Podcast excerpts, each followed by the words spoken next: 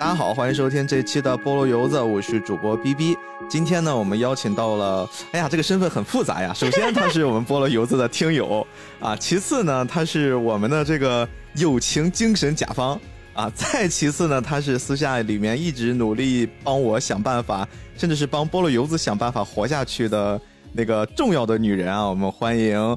莫瓜尔莫老板光临菠萝油子，Hello，听众朋友们，大家好，逼哥实在太客气了，我这个多重身份我自己都没想到，我就是一个追星成功的小朋友，我是莫瓜儿，呃，非常开心今天可以做客我们的菠萝油子。哎，为什么要叫莫老板呢？因为这莫老板还有另一层身份啊，当然这个从原则上他是不让我这么叫的，因为哎你自己说吧，让大家知道你跟我们这个节目强烈的羁绊。对，是因为我现在在一个书店里面工作，然后我工作的任务就是动漫选品，负责选一些漫画，就是 A C G N 方向的所有的书，都是通通的来投入我们的线下店。哎，包括我也会负责一个线上的账号的运营，在小红书开了一个动漫的账号。可以，可以介绍，可以介绍。打广告了，打广告了！中信书店动漫口袋，嗯，感兴趣的朋友们可以关注一下。哎，好，大家都去关注一下。当然，我们今天跟莫老板一起聊的这个作品呢，也跟他自己的本职工作没有那么大的关系，更多的是偏向他自己的曾经一些人生经历，以及就是单纯的喜欢。我们今天要跟大家聊一部。比较贴合于我们部分听众啊，我经常会看到这一类听众会说啊，毕哥，我好喜欢你们的节目，我经常在画画的时候听菠萝油子。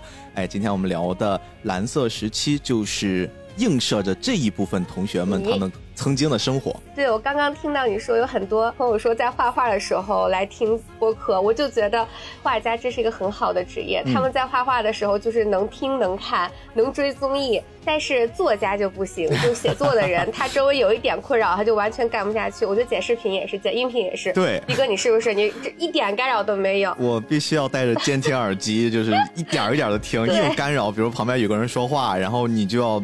中断下来，而且这个中断下来吧，它还很难续上，就是你还要再重新调整自己进入到一种状态，所以确实画画跟播客是比较匹配的一种搭配。哦，是的，我真的太羡慕，太羡慕这种 工作方式，一心多用还不耽误。但是你说咱们羡慕，可能他们自己也有很多的苦衷啊，包括这个作品里面描绘出很多他们生活的点点滴滴，就细致入微。包括我在看到一些评论，可能真的就是。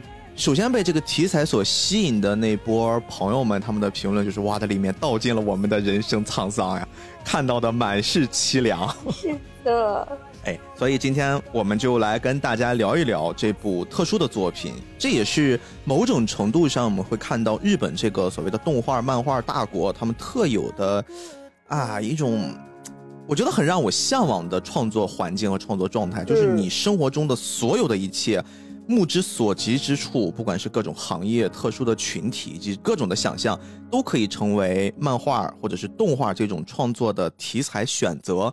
你比如说，我们很难想象一个描绘高中生为了画画艺考的这种特殊群体，可以变成一部看起来还特别燃的漫画作品。对的，对的，这件事情确实是很难想象呀。所以你为什么就是会被这个作品吸引？说说跟这部漫画的一个渊源吧。就当时听到一首歌叫《群青》。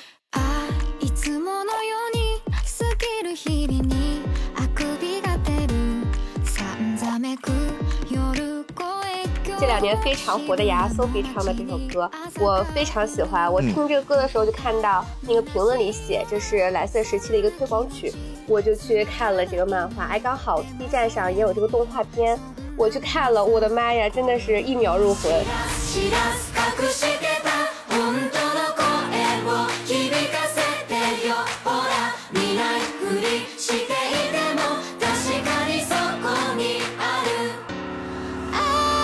周末把他的漫画都刷了一遍，然后就简中的漫画又出的非常的好，然后里面又有非常多的经典时尚的这些赠品随书附赠，我靠，我真的非常喜欢。然后又看了动画，动画上面把这一部，我觉得艺考是一个非常艰苦的，或者是一个很难描述的一个场景吧。嗯，他竟然能写的这么的燃，就很像一部少年成长番。我太喜欢了。嗯，哎，听起来啊，你是不是也经历过艺考这个时期？因为我自己就是一个走特别传统的，绝大多数同学那种普通文或者普通理，然后通过高考上了大学这样的过程。对我也有过艺考，我我艺考的专业是播音主持跟编导两个方向，但是我最后。其实也有点幸运跟曲折，是我最后还是走了跟普考生最后同样的一个方向，就没有走艺考的那个方向。哦，但是你经历过艺考的那种特殊时期的训练是吧？是的，是的。主要就在于最后选择是我没有经过训练，我也是当时就躺在床上跟我妈说我想去艺考。嗯，当时家里人都惊了，但他们就说你想考就就考吧，因为大家都觉得是考不上的那种，因为你有没有去学。然后当时也哎差不多就这个时候。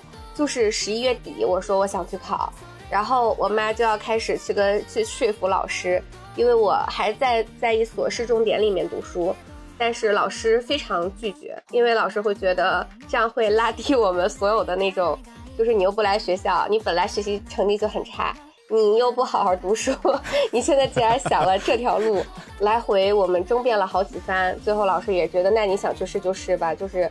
大家都没有抱什么太好的期待。艺考这件事，在我们的印象里面，好像有比较大的一部分比例是为了应付，呃，不能用应付，是应对高考。呃，对。为了能考上一个所谓的本科学校，然后特别，我印象中我们高考之前大概是高二，应该是高二，就像你说的，还有一年左右就要面对高考了。这个时候，身边会有很多同学，普遍就是。他们估算了一下，我自己继续这么学，可能很难达到高考的那个录取线啊。特别是你像我山东地区啊，出了名的这个 地狱开局，就是很多时候大家会在高二的上学期或者下学期，然后开始考虑我要不要转成一个艺术生，比如说音乐类的，呃，播音主持的，嗯，然后。美术类的，就这三类是特别大的大类，因为你包括如果是体育生的话，可能你从高二开始转有点晚了，是的，你需要花多花一些时间去做一些准备。但是美术，特别是做一些应试的训练、突击的训练，可能还有比较大的概率能考得上。当然，我这个信息是比较滞后的了，我是属于，对吧？有有一定年龄了，我距离高考已经非常非常远了。但是确实，我印象中我们那批学生，很多很多班里的同学就是在那个阶段。决定让自己调转船头，变成了一个艺术生。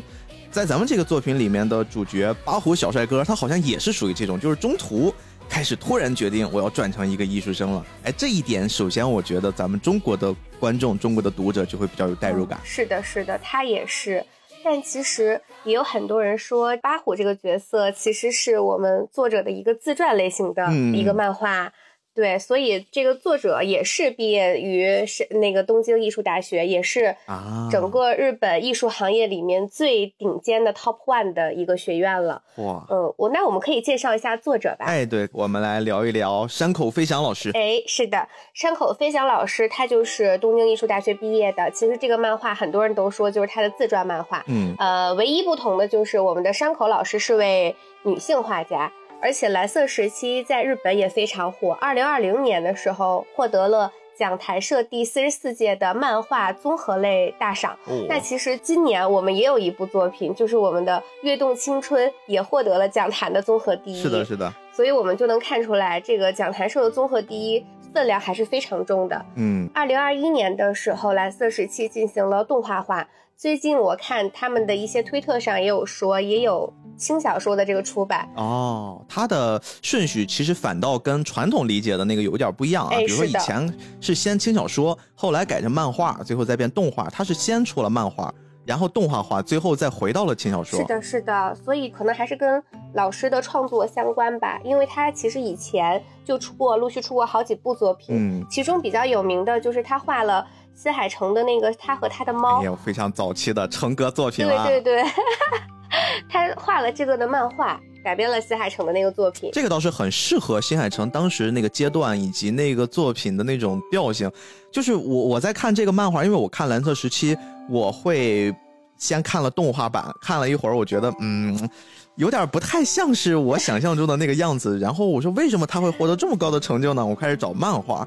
看了漫画之后，我突然好像理解了。就这个漫画，呃，怎么说呢？就首先哈，原则上这期节目我们是应该找大王一起来参与聊天的，因为大王可能会更有话语权，就对这个漫画来说，这个作品来说。但是大王最近在死命的赶他的这个最后的 漫画要交稿了，他确实没有办法来。但是我之前跟大王其实我们聊过一个什么样的话题呢？就是你知道会画画跟会画漫画是完全不同的两件事情。嗯，是的，是的。我们看过很多优秀的漫画家，他们可能会方方面面都各有所长，甚至综合水平、综合实力特别强，但是。它不是说你会画画，比如说你考了艺考，然后你学了油画，学了国画，或者是你你懂一些绘画技巧，你就可以拿起笔来就能画好一部漫画，这是完全不同的两件事情。我们之前看的绝大多数的漫画系列，可能大家看习惯了，会形成一种思维惯式，就是哦，漫画。啊，这个画风好棒，构图好棒，或者是它的这个镜头语言会特别的强烈，然后我们会很习惯的开始，最后慢慢的被它的故事所吸引。但是这次我在看蓝色时期的时候。我会感觉出，或者说我很少会从一部漫画里面感觉出艺术感。对，就这种艺术感，我很难去强调。就这种艺术感，好像是它距离你很远，但是又因为你长时间浸泡在一个小小的领域上，你能触及到那个艺术感的边缘，你就会被那个东西一直牵着往里走。但是你的理性又告诉自己，哎，这个是一个漫画呀，为什么会有这种独特的感觉？就一直被这样牵引扯拉着。天哪，逼哥说出了我心里的声音。就我当时也是这么想的，是我。我看了两集动画之后，我觉得这个动画做的跟 PPT 一样。就其实这个漫画是我最想看到动画的一部漫画，是因为我觉得它里面有很多的这种，比如说油画的色彩。对对对。它里面不是展示非常多的画，我觉得这个动画上应该会有更好的表现。结果也是我最失望的动画的一个作品。嗯。所以我后来还是一直在坚持看这部漫画。这部漫画的表现绝了。是的。然后它里面所有画的这些作品。就我一个完全不懂艺术的一普通人来说吧，就我以前也会有这样的困扰，但是在这部漫画里，他都仿佛在以一个也是一个普通人的视角去告诉你他们是怎么看艺术的，就并不是艺术是非常高高在上的。其实所有人就是像八虎一样，你可以从一个小白什么都不懂，你最后慢慢一点一点的去走向艺术的这个道路。是的，包括很多人可能大家都会对。成为一个画家的这个过程会很陌生，就大家可能，比如说咱们从小就会学过什么毕加索、达芬奇，莫奈，对，莫奈就是各种这种艺术家们。当然，这些艺术家们他们的分类又会特别的杂乱，比如有的是雕塑艺术家，有的是什么油画艺术家，有的是什么抽象派、现代派、印象派，就是各种的这种分类。我们只会有一些模糊的概念，知道哦，这些人好牛呀。但是我们看到他们的作品。我们又说不出来它牛在哪里，甚至有一些那种特别抽象的，你自己就看了都懵了。你说这我也能画吧？就是很多很多人啊会有这种感觉。但是如果你听完我们这期节目，想试着去翻一翻山口飞翔老师的这个漫画的时候，真的会从他一步一步的引导你，好像是给你一把慢慢的打开绘画艺术大门的钥匙。嗯，你一点一点的看到画画原来是从这样的一步一步一步慢慢的。进展到下一个阶段，而且它真的会给你呈现出初学者的那种状态，你完全都不懂画一个静物。比如我当时啊，我小时候学过两个月的素描，我我印象特别深，我就跟八虎一样，就一上来先画圆，然后画了两个星期的圆，正方形各种切角，切角之后再切，最后就早晚切成了一个圆。画完这个圆之后。我当时在想，这么麻烦吗？你给我一个圆规不行吗？但是学着学着，你会发现好像不是这个样子。然后又开始学着画鸡蛋，我也经历过画鸡蛋，但是我的绘画艺术就卡在了画鸡蛋那儿，最后我就没有学下去。是因为，哎呀，我我我那个时候小时候经历也很特殊。我那个时候我妈妈开了一个店，然后那个店对面是少年宫啊，然后我父亲跟对面那个少年宫的院长认识。所以呢，我就交了一份钱，在里面学了好多课，比如学了声乐，学了素描，然后又学什么乒乓球，啊，就学了可多的东西。所以说，我对这个作品最开始的时候吸引我的那个点，就是一种亲切感。它就是我小时候从完全不知道什么样该画画，怎么样拿笔，或者怎么样去看待一个东西。所以说，这个漫画就像你说的，它像是一把钥匙，它引导着你走进这个绘画的殿堂，特别好玩。是的，而且其实。我觉得，与其说是艺术选择了男主八虎，不如说是八虎选择了绘画艺术这条路。是因为八虎这个主人公怎么说呢？我觉得他是大家心目当中的那种聪明的小孩儿。哎，就他其实每天看着跟他的狐朋狗友，这个打引号的狐朋狗友，就他的好朋友们一起，大家去看球赛，一起喝酒，喝到清晨才回去，然后每天吊儿郎当，也没有看他怎么好好努力。但其实他自己知道是自己努力的，他回家有在好好读书，所以他的成绩都特别好。就是他是那种你安稳稳考一个普通的本科、普通的大学，你是一定能上岸的。但是就是有一天莫名其妙走进了美术部，看到了一个学姐画的一幅超大的画像，画了一个天使。他当时看到了那一瞬间，就是觉得那个天使仿佛对他眨了一下眼，他就被震撼到了。当时那个美术课，他们一常上美术课就趴在那睡觉，因为觉得 太真实了。对对吧？就就因为美术老师很好糊弄，他又不会强求你。然后但是该考试还是要考试。美术测验的时候，八虎他就很认真在想，他想画一个什么东西。他就想到了有一天跟朋友们，哎，这个狐朋狗友喝完酒出来，涩谷的清晨，哎，涩谷的清晨是那种蓝色，就是天还没有亮，已经微微的发亮的时候，是那种。很明亮、很清澈的蓝色，他就把这个感觉描绘出来了。其实他就是用蓝色表达了他那个时候的感触，是因为他当时跟他的朋友说这个清晨蓝色好美啊，但他的朋友就说啊你在说什么？就是他们不理解他。其实这也是巴虎在画完这幅画的时候他自己的一个很很大的感触。嗯，他就是觉得每天跟别人这样的相处，就是他明明是一个。一个 I 人就是一个很难对世界感受乐趣的人，却每天跟大家一起欢笑。他明明就是不抽烟，但是为了跟朋友在一起，口袋里永远都放着烟。所以他就是感觉像是，就是明明是个 I 人，要为爱做艺人的这种感觉，就是一个这种状态。但当他画了这一幅画的时候，他就觉得他从这个里面找到了自己真正喜欢的，他感受到了自己活着的气息。嗯嗯，就是就是这幅画画。所以从这之后，就相当于打开了他的一个大门。他又在想，那我为什么不可以去学美术呢？他就开始跟他的美术老师说：“我想学艺术，我想开始学美术。”就大家都特别奇怪，就 他是一个吊儿郎当的一个小混混的样子，结果也要开始来美术课堂里面跟大家一起学习。哎，这个好像是。他们的那种轻音部、美术部，应该是这样一个绘画部的一个，像是一个小社团的形象啊！对对对对对，是社团，他就开始跟大家一起画画，一起练习，老师也会给他们留作业。但我其实觉得这个里面，老师是我看这部漫画里面最喜欢的角色。对对对，他这里面其实出现了好多的老师，每一个老师在阿虎的人生的不同阶段，他都恰到好处的。好像成为他那个阶段指引他前进的明灯一样。这个一会儿我们可以慢慢的来聊一聊几个老师啊。嗯，你看刚才在你说的时候，我突然想到，这个漫画随着八虎逐渐的进入到了所谓的绘画或者是艺术的领域，他一直会强调自己不是别人看起来那种好像天才儿童，他自己也一直强调的就是我其实是很努力的，我只是在你们看不到的地方努力。就努力这件事对我来说是一种习以为常。但是呢，他又会频繁的在后续的创作绘画的过程之中，一直说我自己没有天分，我自己没有超脱于别人的那种艺术感。但是别忘了，他最开始绘画整个蓝色背景的涩谷的清晨的时候，他已经领先了很多很多人了，因为他已经在没有任何人指引的前提下，他能看到普通人看不到的那个景色。就这个景象，对于所有人来说，大家都能看得到，对，就是那个样子嘛。早晨起来，每天都是习以为常。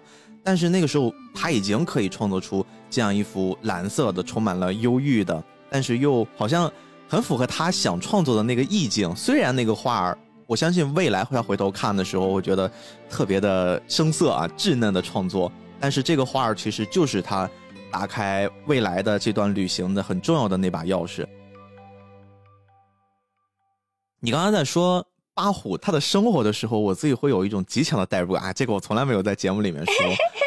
我觉得这事儿吧，除了刚才我回想起我小时候学美术的那一点点经历引起了我的兴趣，其实更多的引起我兴趣的是八虎的这个形象。他作为主角，高中二年级，当然我有这种感觉可能会比他更早。我是初中的时候有这种感觉，就是你知道，我一直对外说我不想成为一个好孩子。就这个好孩子对我来说，好像是一个我特别想跟他划分界限的一个角色。嗯，但是呢，我其实内心里面我又知道我应该是一个好人，就是我能分得清好坏轻重，而且我觉得我的立场什么的都比较端正。但是我在想，我是从什么时候开始有了这样的一种想法，就是我不想当一个好孩子，是因为我初中的时候印象还蛮深的。那个时候我还是一个以好孩子外表示人的状态的时候，我经历了很多很多的欺负，就是所谓的校园暴力。嗯，那个校园暴力当然没有现在大家报道出来的看的那么极端，但是确确实实其实是发生在我自己的经历里面。比如说我上初中的时候，我们那个时候学校旁边是小胡同，然后就会被一些人拉到小胡同里面就去打架，挨打会比较多。然后再包括比如说会经过一些什么恐吓，就这些其实我小时候会经历过的。然后我在经历过那些事情之后，就那个时候会想起比较稚嫩，但是我给自己有一次对话，我经常会说我是一个喜欢自己跟自己对话的人。但是我觉得那个可能是我第一次跟自己对话，就是我知道这种感觉不好，但是我怎么避免呢？我去跟老师说吗？我去跟家长说吗？有没有可能因为说了之后会获得更大的惩罚？后来我想到一个办法，就是我也变成坏孩子，我也跟坏孩子做朋友，那坏孩子是不是就不敢欺负我？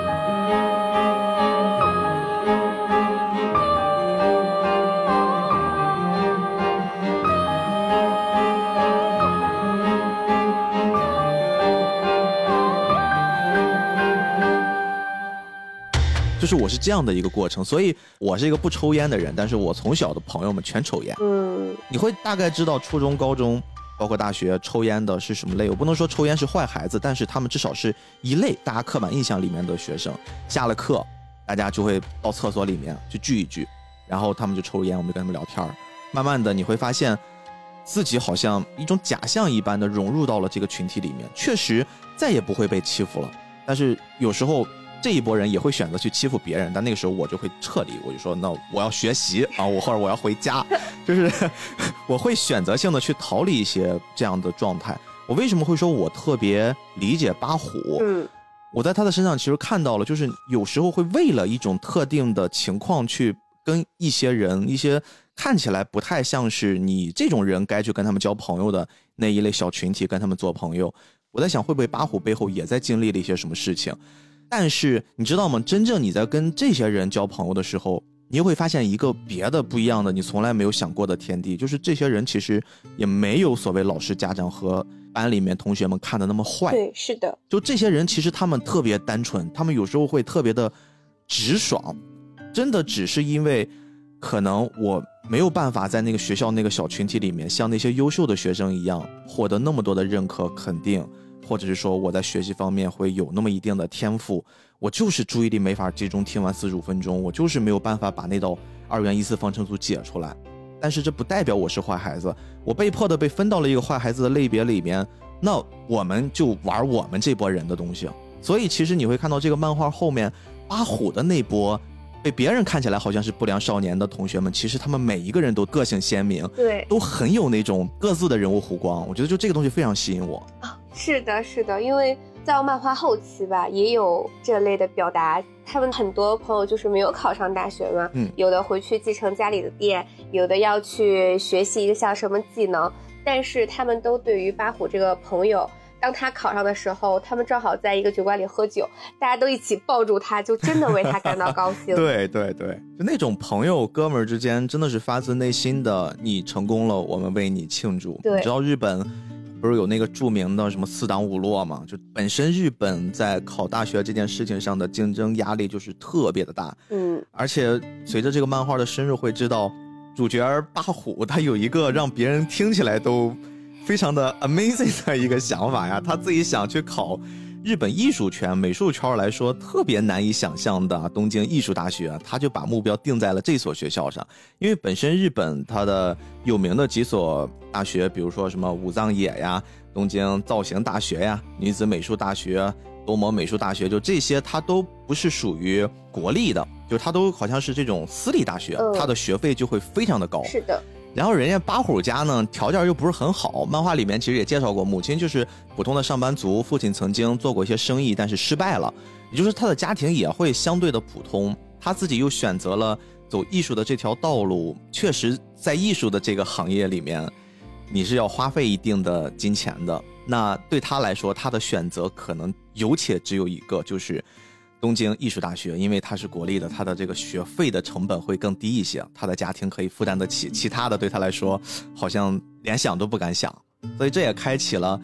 呃，漫画比较传统的那种，就是我先给读者们设立一个目标，这个目标是比较难实现的，大家就可以理解，我要成为海贼王，我要成为火影啊，就是先立这么一个目标，然后我们就跟着八虎的进程，一点一点的接近他的目标。对的，刚刚逼哥说他有且仅有一个目标，就是去考东京艺术大学，嗯，但其实。我觉得他也只给自己有且仅有这一次机会哦，是是吧？我觉得如果他今年落榜了，他应该就不会再次上集训班，然后再考一年。哎，也许他就是就是放弃了这个机会，去上一个普通的这种大学里面了。嗯，因为这里有一个大家可能不是特别了解的真实背景，就是在日本，我们刚才说了，东京艺术大学它的录取率是非常非常低的。嗯，它这个作品里面应该是结合的。差不多十年前的数据，就是近十年的数据吧。它应该是一千个人里面选二十个，就这个比例极低。而且呢，很多很多人他们就是想考东京艺术大学，因为这个学校实在太有名了。他们为了考这个学校，甚至会复读，甚至是多年复读。有的可能我复读了三年，然后最后考进了这个学校。这在当时他们的那个班里面也是习以为常的，所以。为什么刚才莫老板说他是只给自己一次机会？我觉得这个点说的也特别好，就是在这儿，因为对他来说，他不会像那些传统的我就是奔着艺术走，我今年不行，我明年再考，明年不行，我再考。对他来说，他可能就是作为一个高二的学生，我选择了这条路，那我就决定只给自己一次机会，也没有别的选择，我就去试试看，就是有种那种全力以赴的感觉。哎呀，所以我其实看到前面他有了这么多铺垫之后。中间遇到的一些曲折，我其实心里面就会有更大的跟角色共同共颤的一个感觉。嗯嗯嗯。因为我觉得对于八虎来说，其实他坚定这个梦想进行艺考，首先就一个很重要能力就是他需要先排除一切杂音，比如说他朋友们不太支持他，或者他自己家里人，对，尤其是家里人都觉得这个很意外嘛。然后我其实后来觉得排除杂音的能力，首先就是要坚定自己。其实杂音的中心就是他的自己。外面泛起了多少的涟漪，只要你自己是一个坚定的目标，就可以排除掉外面的这些杂音。嗯，这也是我感觉，就是所有你在坚持做一件事情的时候会产生质疑的，你去反映别人质疑的，从来都不是别人，就是自己。包括这里面八虎，他想要说服爸妈让他去学这个艺术的过程，他与其说是他在说服父母，不如说他在说服他自己，哎，给他自己一个机会。因为他爸妈都不是很支持，就他们中间就没有再去激烈的争吵，也没有再说他一定要考，他很很轻的解决了这个事情。就是有一天他画了一幅画像给他妈妈，哇，那个看得我好感动啊！对我真的就是看到这儿就有点就有点忍不住了。他说画是可以表达出来语言无法表达的东西，是就画画其实是你要发现观察的。更多，然后其实你理解的是要比你画出来的更深，所以这也给了我很大的感觉。我觉得画一幅作品，你要百分之八十都在观察，百分之二十是你画画的技巧，是你去实践画的这个动作。嗯，阿虎画的这幅画是什么呢？是画了他妈妈做饭的背影。嗯，哎，大家听起来可能觉得这平平无奇啊。那我经常也会看到我母亲在厨房忙碌的那个身影，但是你知道，这就是刚才。莫老板说：“你看和你画出来，其实这是完全不同的两件事情。”是的，是的。他就说他在观察完他在画的时候，因为妈妈总是洗碗做家务，所以他那个手上长了很多的倒刺。因为他总是要提重物、提菜呀，就拎东西，所以他的手臂长了很多的肌肉。他就觉得，如果他不是画画，他就不会这么用心的去观察，他就不能发现这些。嗯，他画出了那个永远都在照顾家人的妈妈，他画出了他的背影，他就画出了总是被自己忽视到的这些爱，所以他就把这幅画给了他的妈妈，说如果不是因为。因为画画，我就不会观察这些，嗯，所以他妈妈看到这个也特别感动。也就是因为这幅画，他的父母同意了让他让他去学画画。就八虎当时说的非常真诚，他说他想要看到不一样的世界，他想要记录下他看到这个世界的时刻。哇塞，他也只是一个高中生啊！我觉得很多人都在说高考，不管填报志愿还是你高考的这个决策，都可能会后悔。但他就是一个人很年轻、很年少的时候你做的这个决定，你不能要求这个决定他有多明智，他大概率是个会让你失望，或者是会让你在未来的人生当中不太满意的一个决策。但我觉得看到了一个很年轻的少年这样一个举动，我还是非常的感动的。对我之所以看到这一段，我印象很深，就是在于当他说出我画出来的这个东西，其实比我看到的多得多的时候。感觉到创作这件事情，或者说你进入到这个领域之后，你所做的跟你之前对待世界、对待自己身边的家人的那种态度是完全不一样的。呃，你知道我当时早期就是刚刚从一个学生身份转成一个影视行业的人的时候，我当时接过一个项目，那个项目呢是一个家电类的项目，然后那个家电类的项目它主打的是给年轻群体，而且它主打的是年轻群体还有一个范围，这个范围是只给。刚刚毕业的独居的年轻的男性和女性，而且这个环境一般都是租的公寓或者是那种小房子，但是呢，它这个小房子还不是那种合租，就是它会真的是很精准的定位了一小群年轻人的那种状态。嗯，然后当时我们在研究这个作品的时候，就当时我们的领导把这个项目给我，我其实还挺开心的，因为这个项目是我自己比较擅长的那个领域。我当时也是在考虑，我作为一个导演的时候，如果我要去创作一个广告，哪怕只有一个瞬间，我怎么样能一下子让这个人群是可以快速 get 到的那个环境？嗯，你就需要在你的所有的孵化道上去做很多设计。我当时为什么会说我看到这个想起这段经历，是因为当时我在这个设计里面，我们当时临时做了一些调整。这个调整是什么呢？你知道，正常下班回来，年轻人会很累的，你一天几乎会把你的精力全部耗干净。回家之后呢，你会呈现出两种状态。第一种状态就是你摆烂，什么东西都应付一下，凑合一下。比如说我随便叫个外卖，整理一下，洗个澡我就睡了，然后开始玩手机，开始度过一晚上，补充好了能量，第二天上班。但是还有一种情况是，偶尔你想让今天跟平时过得不一样那么一点点，这个时候你会怎么做呢？比如说你会尝试自己做一顿饭，约上一些朋友，或者是说打扫一下家里的卫生，会显得跟平时不一样。但是我在想有没有。介于这两者之间的那种状态，因为毕竟我们要呈现出来的是，你不能太摆烂，你也不能太特殊的一天。你要是一个稍微积极向上的、普通的、平凡的一天，你要取到一个适中的度，想把这个东西传达给大家。然后我们就从那个饭上做了一些文章，最后给出的一种答案就是煮一包泡面啊。你知道煮一包泡面它代表的是什么？泡面本身是一种速食品。而且我们那个年代还没有外卖这么流行啊，没有那么多饿了么、美团，方便面是最适合快速解决一顿饭的一种方式。哎，我知道了，这个精致就是它不是泡泡面，而是煮泡面。它是煮，而且你煮的时候，你往里面加的这个料，其实很能代表你对这顿饭的重视程度。同时，如果你自己在家，你一个人吃，你是不能去做太多的小炒，就不会那么的丰富，嗯，你不会那么的大鱼大餐。但是如果你煮一份泡面，然后里面加的那个食材可以是多种多样的，最后你吃这个泡面的那种心情就会不一样。就当时这个提议出来的时候，客户是很满意的。但是你知道，这这一切是，如果你不是作为一个那种创作者，不是一个导演，你你不会去考虑这些东西啊，你只会在意就是这顿饭啊吃饱了或者吃好了，今天发钱了搓一顿，就他的那种观察的视角和那种状态是完全不同。真的，真的，这个好牛啊！这个点子，对，这个确实是看这个作品一下子勾起了我 创作初期的那个年代，真的就很美好。而且你看，刚才你提到八虎在他整个创作的生涯里面，他是经历过不同的阶段，跟着不同的老师的。我这儿呢做了一点点功课，是什么？就是我专门记录了八虎在不同阶段，他身边的人告诉他你应该怎么样画好一幅作品，然后那些。一看就是借八虎的经历去表达作者的那个经历的那种状态啊！你看他最开始的时候，你还记得吗？这个作品他一直在说，我无法理解毕加索的画到底高明在哪里。是的，是的，你看不懂。哎，是，我觉得这个可能是会反映了大多数人一看到这幅作品的时候的一个感受。对，大家还记得自己第一次去看展吗？我觉得可能，我 我觉得如果一个外行人第一次去看展，大多数大家都觉得。这究竟好在哪？为什么大家都在这儿能驻足这么久？我就看了一眼，我觉得这是不是我也能画？这是不是随便我三岁的作品都可以比他画的更好了？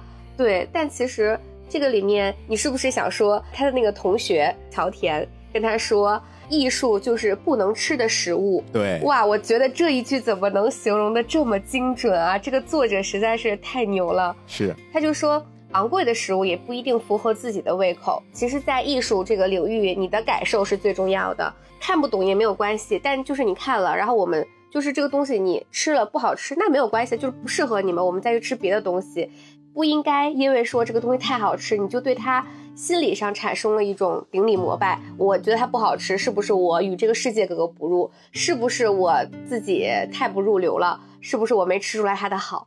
太艺术也是啊，就是你不用觉得自己不好。觉得自己不行，你也不用为此停滞不前。嗯，哇，我我觉得这个实在是太戳中我了。对对对，但是当然，话说回来，真正那些成名已久的大师，他们一定有自己的牛逼之处啊。是的，就是你，你不能真的就作为一个素人，看了这个漫画之后，你就去指着毕加索的画，你就骂这是什么东西？你这是这个，我觉得是两件事情，大家还是要有这种敬畏心，或者说，我觉得这个作品第一句话放在这儿，我无法理解毕加索的画到底高明在哪儿，更像是。最后的结尾已经给我们透底了，就是他说：“哦，我理解了毕加索的画高明在哪儿，但是我中间必须要经过大量的学习，我逐渐的走进这位大师，我可能才会理解大师。所以你看，剧情再往下发展，有一句我印象很深的，也是他最开始的一个转折点，就是他们第一次开始尝试去画东西，然后那个就你很喜欢的他最早的那个美术老师给他的点评，他问了八虎一个问题，他说：如果我只给你十秒钟。”你怎么去分配看画和画画的这个时间？大家有的想啊，那是不是五五分？就是我看五秒，画五秒，这样的话才能把这个画画好。有的可能看的时间会更短一些，因为画的要长，因为毕竟是画画嘛，大家会觉得，哎，是不是画的时间应该投入更多？最后老叔给出的答案是，其实如果让我来建议的话，可能你要看八秒，画两秒，就是你要先学会观察，你要把更多的时间投入到先让脑袋里面对。眼前看到的这个事物停留的时间变得更长一些。嗯，这件事情对八户来说是最开始的一种，怎么说呢？就是突然注入了大量的信息量，他开始消化这句话了。然后他也开始慢慢的注意观察了绘画。这就是画画的同学们应该能很快的 get 到，这是第一步啊，先学会看。嗯。然后从这件事再往后，还有一句话，这个也是你刚才说的，就是他在经历了给妈妈画完这幅画之后。他自己又会做了一种精神上的升华。他说：“自从开始画画以来，司空见惯的风景比以前变得更加清晰了。”啊，天呐！就是你会感觉到，哦，这真的是好像一个艺术生开始，你观察自己的身边，好像你意识到环境已经变了，生活已经变了。虽然他们还是在那儿，每天太阳照常升起，但是因为你自己的转变，所以你看待这个大自然的一切都已经不一样了。啊，可能我们已经大概能看懂毕加索的左下角是什么了。哇，真的是！再往下呀，你会发现这句话会变得更有意思，就是他开始已经能画出基本上就是普通人看起来哎还不错的那种形象了，也画的很像了。他也进入到了下一个阶段，他的美术老师现在只能给他更多的建议，但是他为了能考上自己理想的大学，开始进入到了。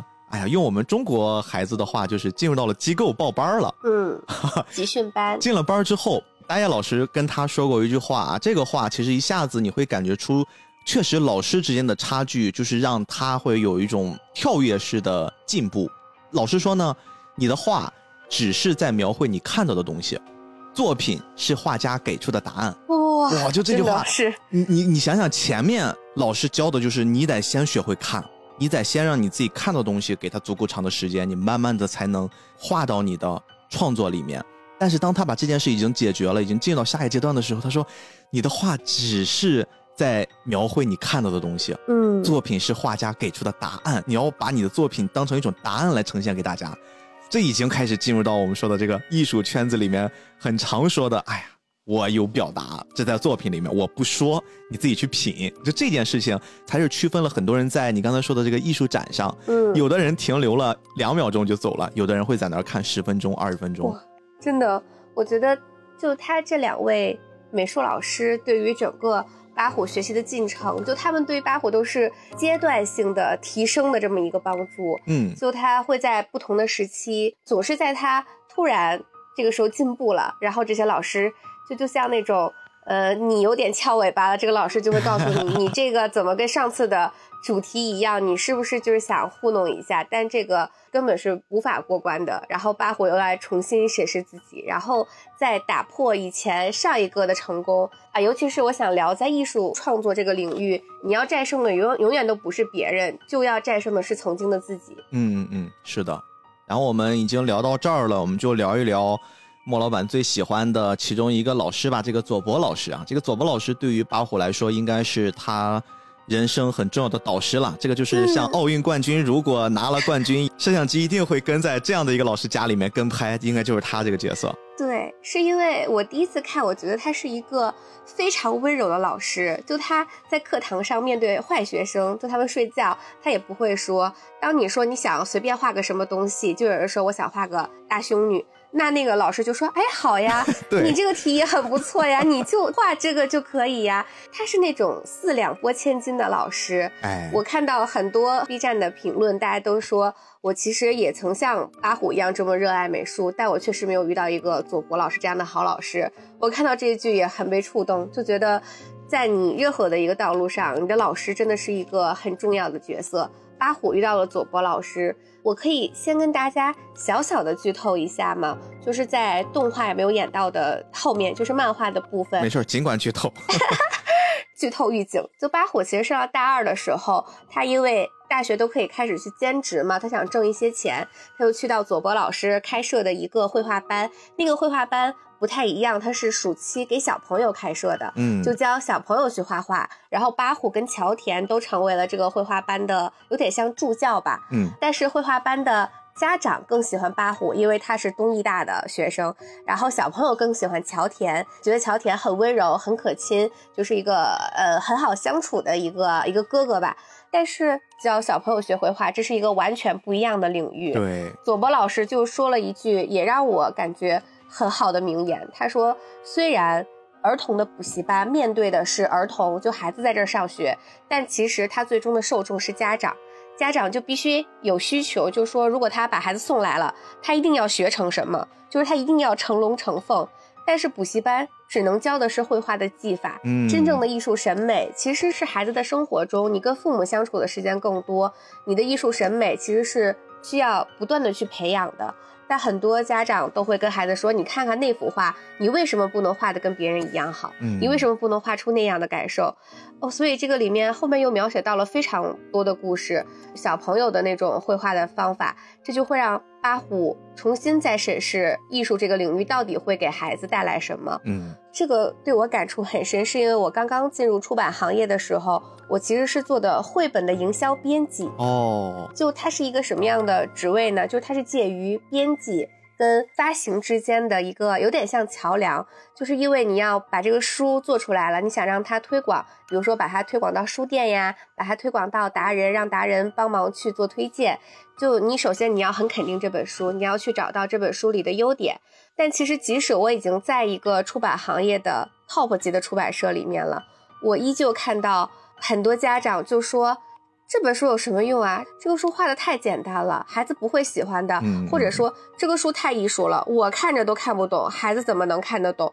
就是很多时候家长的这些评论，我并没有说家长这种不好。当然了，我们博采众长，就是每个人都有每个人不一样的哈姆雷特。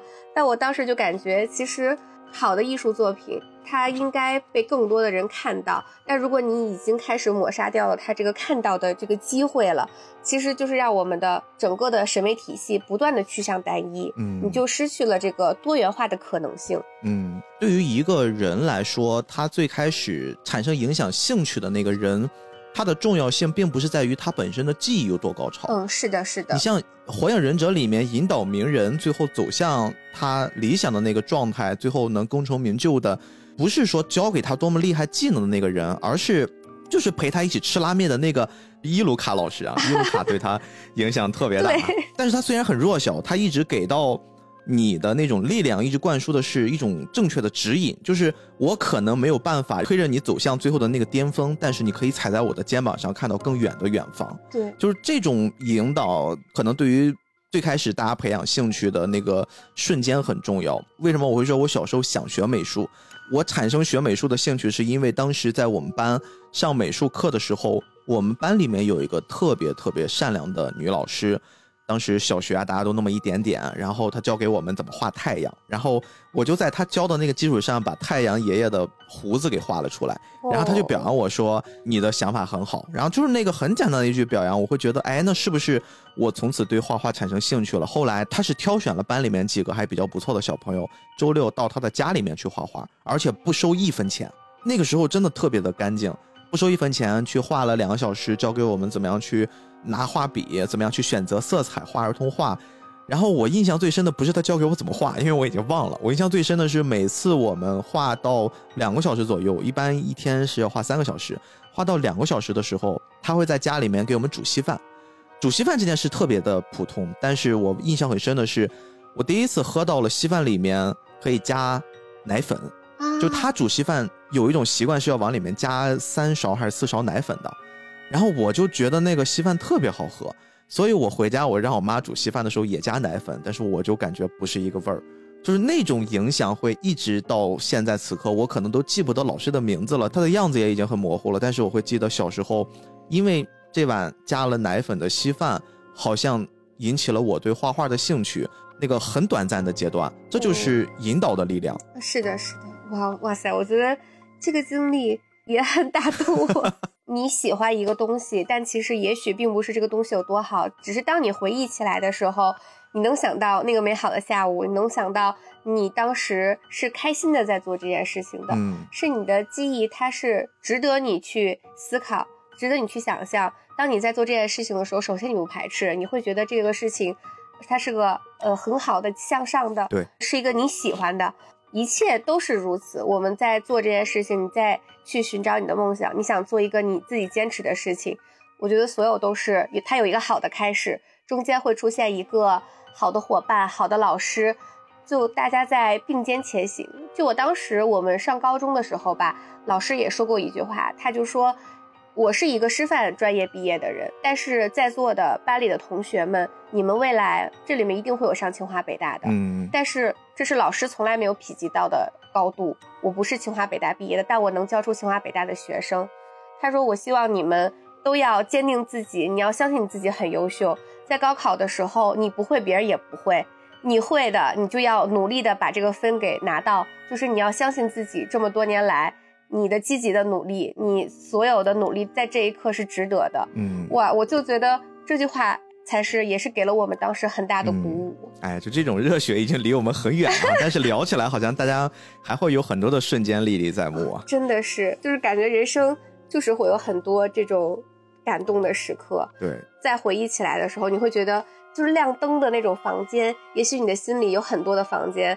当你受伤的时候，你推开那个房间的门，还能进去这种曾经亮灯的时刻里面躲一躲，回回血。哎，刚才其实你看我们在聊对于阿虎最开始指引的很重要的那个左博老师之外，过渡到了下一位老师，就是在东京美术学院那个补习班大叶老师。大叶老师最开始其实并不看好阿虎的，他觉得啊，你看本身你学的又晚，而且你。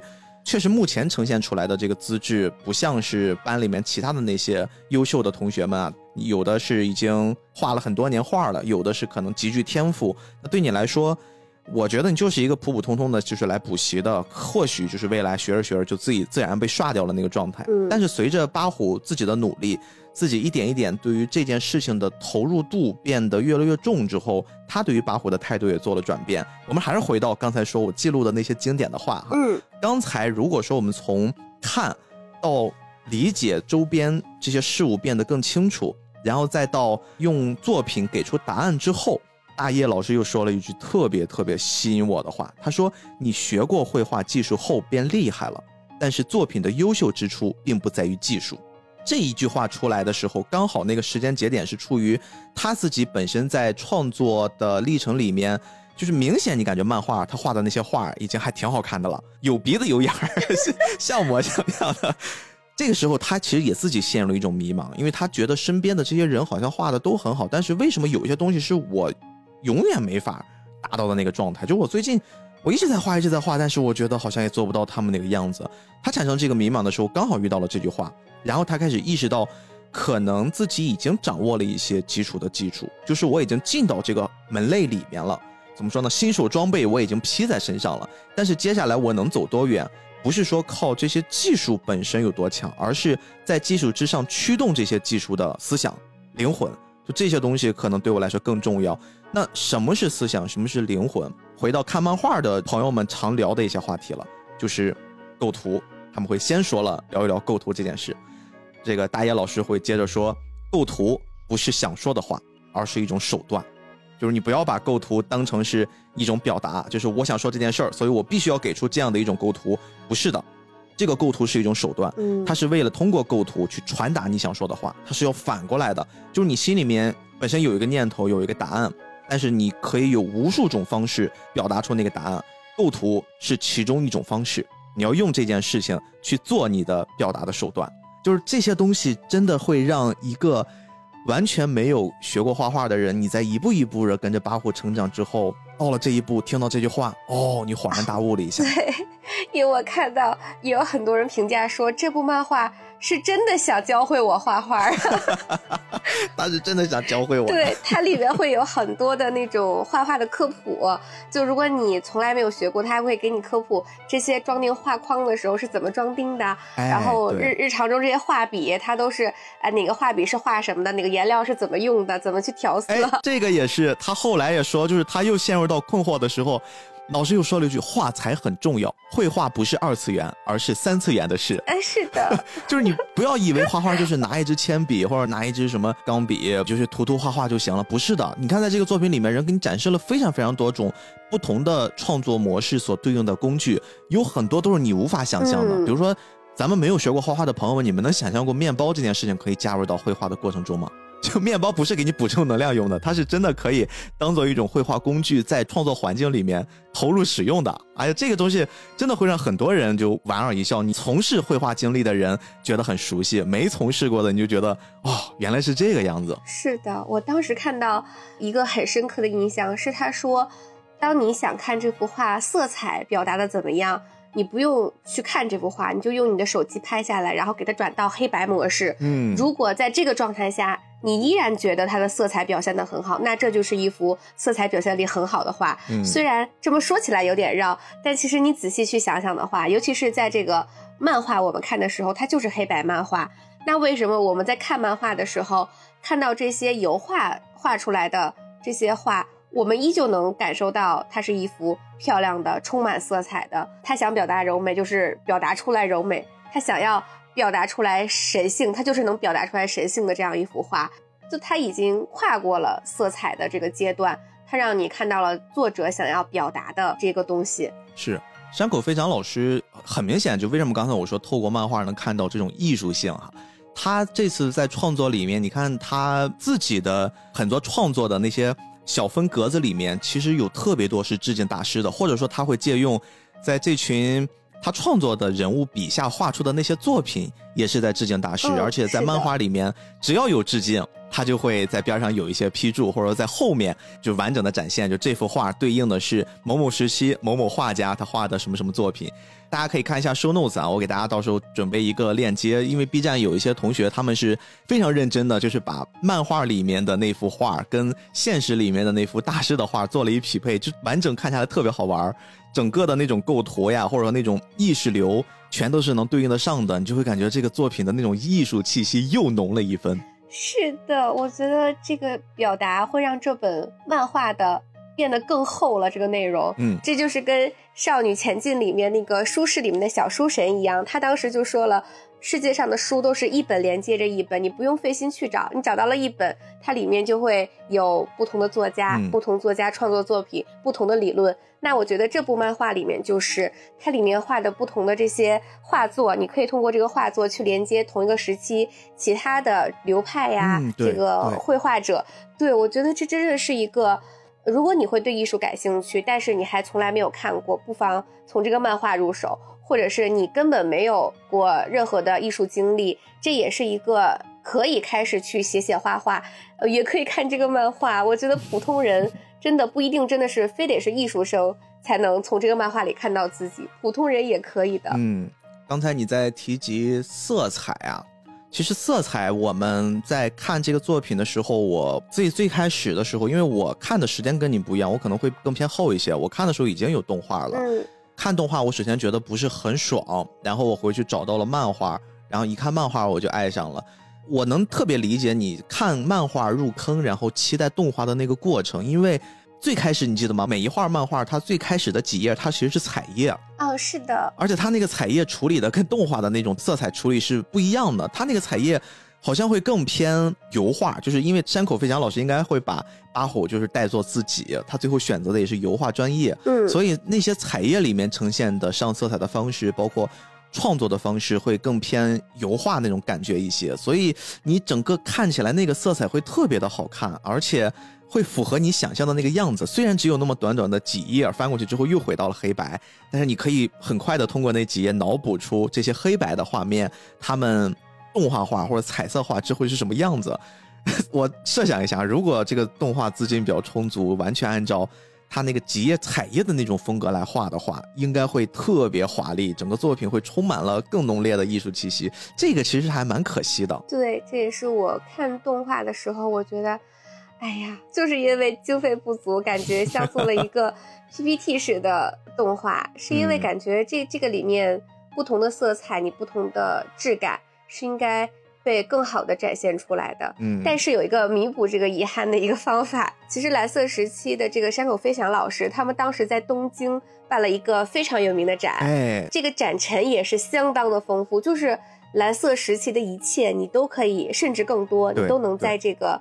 展上有展出，我也是看过了一些呃视频，上面有说他们有做了一个投屏展，那个投屏全部都是从八虎画的这个蓝色时期，就感觉你在动画里面没有看到的那个部分，在这个展上全部给你满足了。对，就他他就把这个蓝色的色谷展示出来。然后还有八虎所有的绘画的这个过程，对这个展本身就很像是艺术创作里面那种装置艺术哦，是的，是的，把好多比如说他们在不同时期班里面同学画的画，甚至他考试的时候。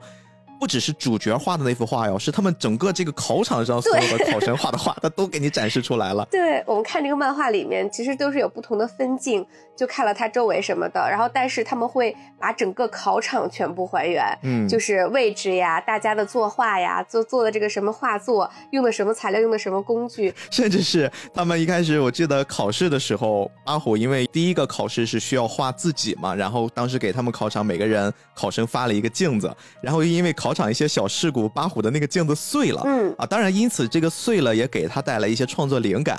然后在那个现场呢，就那个碎的镜子在地上也有，对，就所以我说特别的装置艺术。对，就觉得这个展实在是，只要你爱蓝色时期，你在这个里面能发现所有的彩蛋。嗯，然后这个展里面还会有，就是复试的时候要做那个模特的绘画，也会都还原了。是这个里面还有一个区域，其实是能观展的。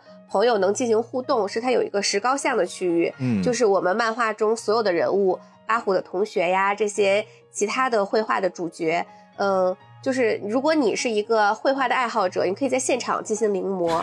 对，就是你坐在一个视角下去画你看到的这个石膏像。我觉得这个真的是喜欢艺术的人，你坐在那儿，你就可以现场绘画一幅。嗯，你看现在都说怎么样想方设法的打通二次元和三次元，人家就做到了呀。对，对吧？人家把二次元和三次元一下子就给你打通了。我我愿意为此做现充。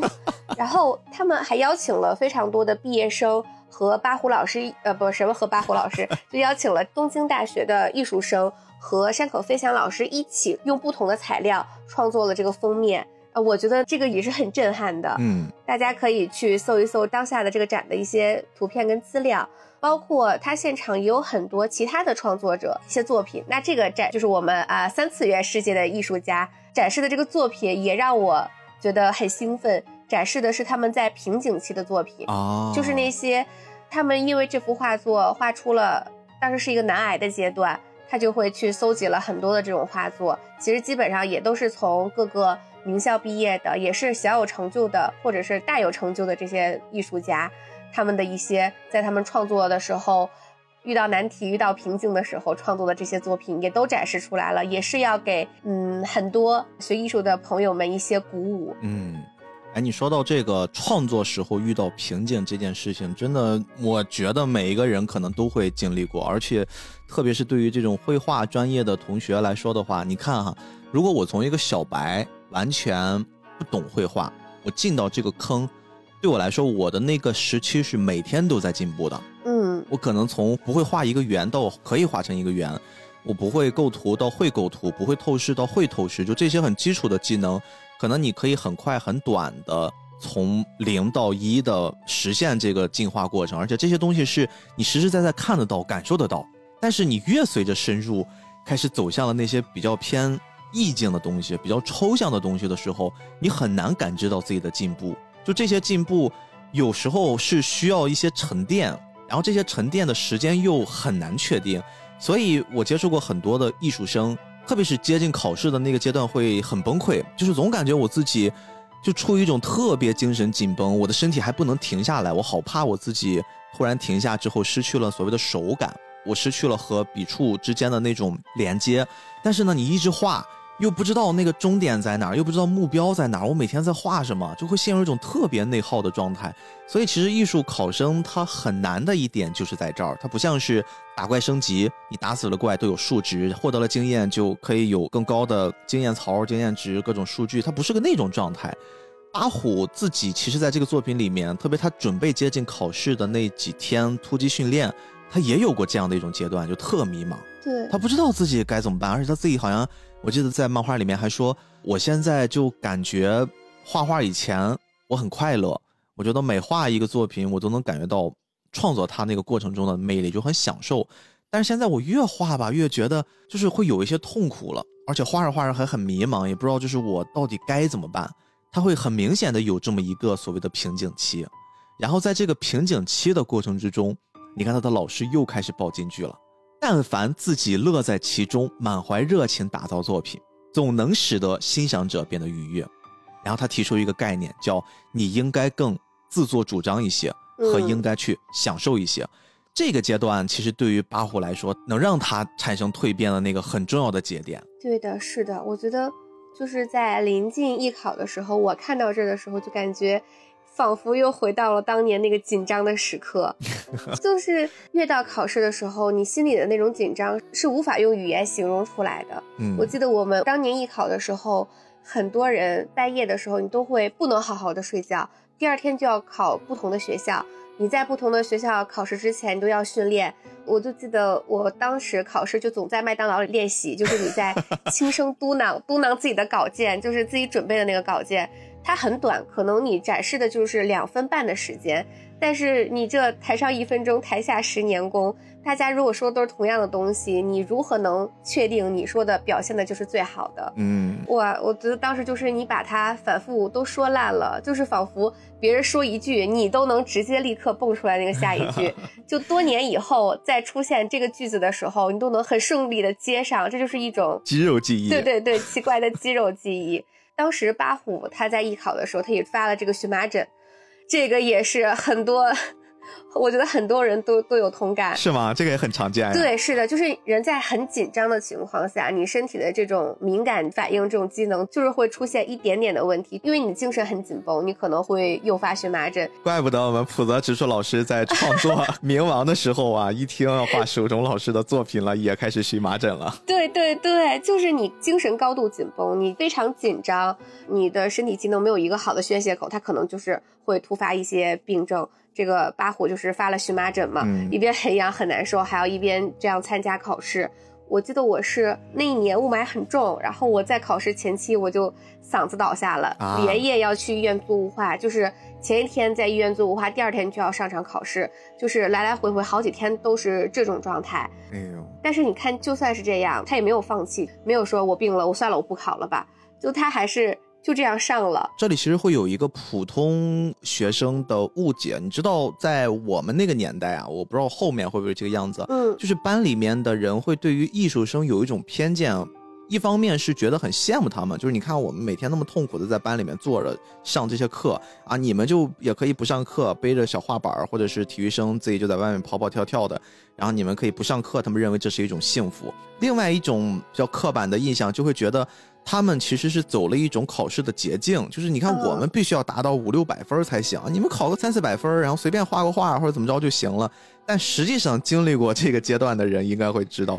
并不比你常规的考试轻松，甚至可能还会更痛苦。它是一种身体上和心理上的双重折磨。而且它其实是把你这个考试前置了嘛，嗯，就差不多十二月底一月份的时候，你就要先经历这样一场大考。哎呦，这么算的话，我们这期节目上可能还刚好，哎，这个正好卡在一些艺术生们很痛苦的阶段哈。我也有一个分享吧，是我从来没有说过，就是连我妈妈他们都不知道。哦，就是我有一次打了退堂鼓，在准备一次考试之前，因为我。当天考试，我去到了那个学校门口备考，但是当我在那儿门口等着的时候，我看到了其他考生都是什么样子。我当时在那个我很想去的学校门口，我就停下了脚步，我就没有进去。我当天就弃考了，转身就走了。是因为我当时看到了他们，我就觉得我不行，我就已经预感到我就不想再去里面考试了，我就放弃了这个机会。其实当然了，我们也知道，我去考了也也一定会考不上，就他百分之九十九都是过不了的。但是我当时就是站在那个门口，当我看到了他们是一个什么状态，我看到了我自己，然后我就觉得就算了吧。然后我当天就是也是不舒服，然后就我当时就觉得我跟他们不是属于同一个舞台的人，所以我在看到八虎。我依旧能对这个角色感同身受，我能感受到他当时的痛苦、他的煎熬、他的紧张。哎，这个场景是不是对于所有的艺考生来说都应该比较普遍的有相同的感受？你看这个作品里面，我印象很深，也有类似的桥段。巴虎在第一次就准备考试，踏入到那个学校的时候，山口飞翔老师给的那个分镜是，他好像是在逆行，但是实际上大家是同向的，但是他画出了一种逆向的感觉，对，好像所有人都在跟他反方向走，他自己是。迎面撞过去的那种那种即视感，就那种感觉会压迫性特别强，而且巴虎自己心里面还做了一番疏导。他说：“哇，这些人都是来考试的吗？我真的能行吗？”后来他说：“哎，不要想那么多，我先去考吧。”他立场还好，很坚定，然后他最后就勇敢的走了进去。我看到这个时候，我觉得哇塞，我真的，我有一瞬间觉得他不会要因为这个放弃吧？不会这 次对对对考不了吧？但但幸好还是去考了，而且。我觉得在他们复试的时候，他们是复试三天嘛，我也看到了很多我们国内的美术生说：“妈呀，他们竟然能画三天！你这三天你可以有一些场外的救援，就像他的，你画完第一天，你们不都是去了再回到补习班，老师都跟老师复述一下你们是怎么画的，老师会给你们一些指导。但其实我们国内的美术生应该是不行的，就他们初试跟复试，大家都要现场完成的。”所以大家就觉得，这个三天也许是一种幸运，也许又是不同的较量。哇，这三天在作品，不管是动画还是漫画，我感觉都看出了一种很燃的感觉。这三天，真的八虎经历了人生中好像三年一样的蜕变。你看，第一天自己荨麻疹身体出现异样，彻底坚持不下去了，嗯，然后几乎就要倒下了。后来在小伙伴们的帮助，还有他自己的这个极力支撑之下，好像暂时挺过去了。但是对他来说，可能会进度差了旁边的那些跟他一起同台竞争的同学们一些，因为他几乎第一天就简单的打了一草图，就没做什么东西了。是的。然后到了第二天呢，他发现自己状态稍微好一点啊，偷偷的作品里面说是你可以用一点小伎俩，但实际上我觉得这个人之常情了，在帽子里面加上了一些退烧贴，让自己稍微舒服一点儿，并且呢自己好好的反思了一下，我到底应该怎么样去创作，因为他们第二次考试。好像是画一个人体是吧？就是请了一个裸体模特在上面站着，嗯，然后他们一开始很多人对于这个创作大家的理念会比较的趋同，他当时就想，那我怎么样能从这些比较趋同的创作模式里面表现出我自己的表达？他这个是思考了很久，第二天慢慢的找到一些感觉，然后开始顺着自己的那种感觉走。到了第三天，你会发现整个人状态都不一样了，比如说身体也舒服很多了，也不需要那些退烧贴了。然后同时呢，也满怀信心，就是我最后一天，我不管结果怎么样，冲啊，老子拼了！最后一天那种，就是又变成了热血漫最后大决战的那种即视感。对对。所以这三天真的看出了一个完全跟热血漫无关的作品，但是你看到了热血的即视感。对，包括他第一次画那个缘分的时候，他其实是想呈现一种。金属熔被熔炼的那个感觉。然后我看很多 B 站的弹幕就是 电焊工艺，大家都把它当成一个热血漫画在看。嗯嗯，而且你看他描写的非常精致，就他会把他所有的心理活动，他对这个艺术的他想怎么表现呀，他心里面那些挣扎，就是只有真的经历过这一段历程的人，你才能把它描绘出来。但是又不是每一个经历这个的人，你都能把它很好的描绘出来。嗯，我觉得这就是山口飞翔老师在这个故事当中，真的除了他，我没有看到过任何一个描述艺术生的作品能写的这么的好。嗯，你看我们之前聊过一个作品啊，《强风吹拂》，呃，那个是三浦子苑老师的创作吗？是的，一个是长跑，一个是绘画，这两个怎么说？这两个类型，他们都有一个共同点，就是。在持续性上会特别的长，比如说长跑，它可能一跑也是几个小时，然后你一个人要面对巨大的孤独。绘画也是，你看他们考试轻则三个小时起步啊，多的可能第二次测试三天，嗯，然后每天还是分上下午，中间只有一个小时的休息时间，其他的大量的时间都需要留给我们视线里面跟随的那个主角。这个时候，如果你要把整个这个过程给忽略掉，其实你会损失掉很多的细节。当然，它是一种比较安全的创作手法。还有一种就是你需要把整个持续的这种看似枯燥无味的时间，把它们给填充进去很多很有趣的东西，就让吸引读者或者观众能看下去的东西。我觉得三浦子苑跟山口飞翔老师两个人这方面做的都非常好，他们用了大量的心理上的描写，就是我在这个阶段。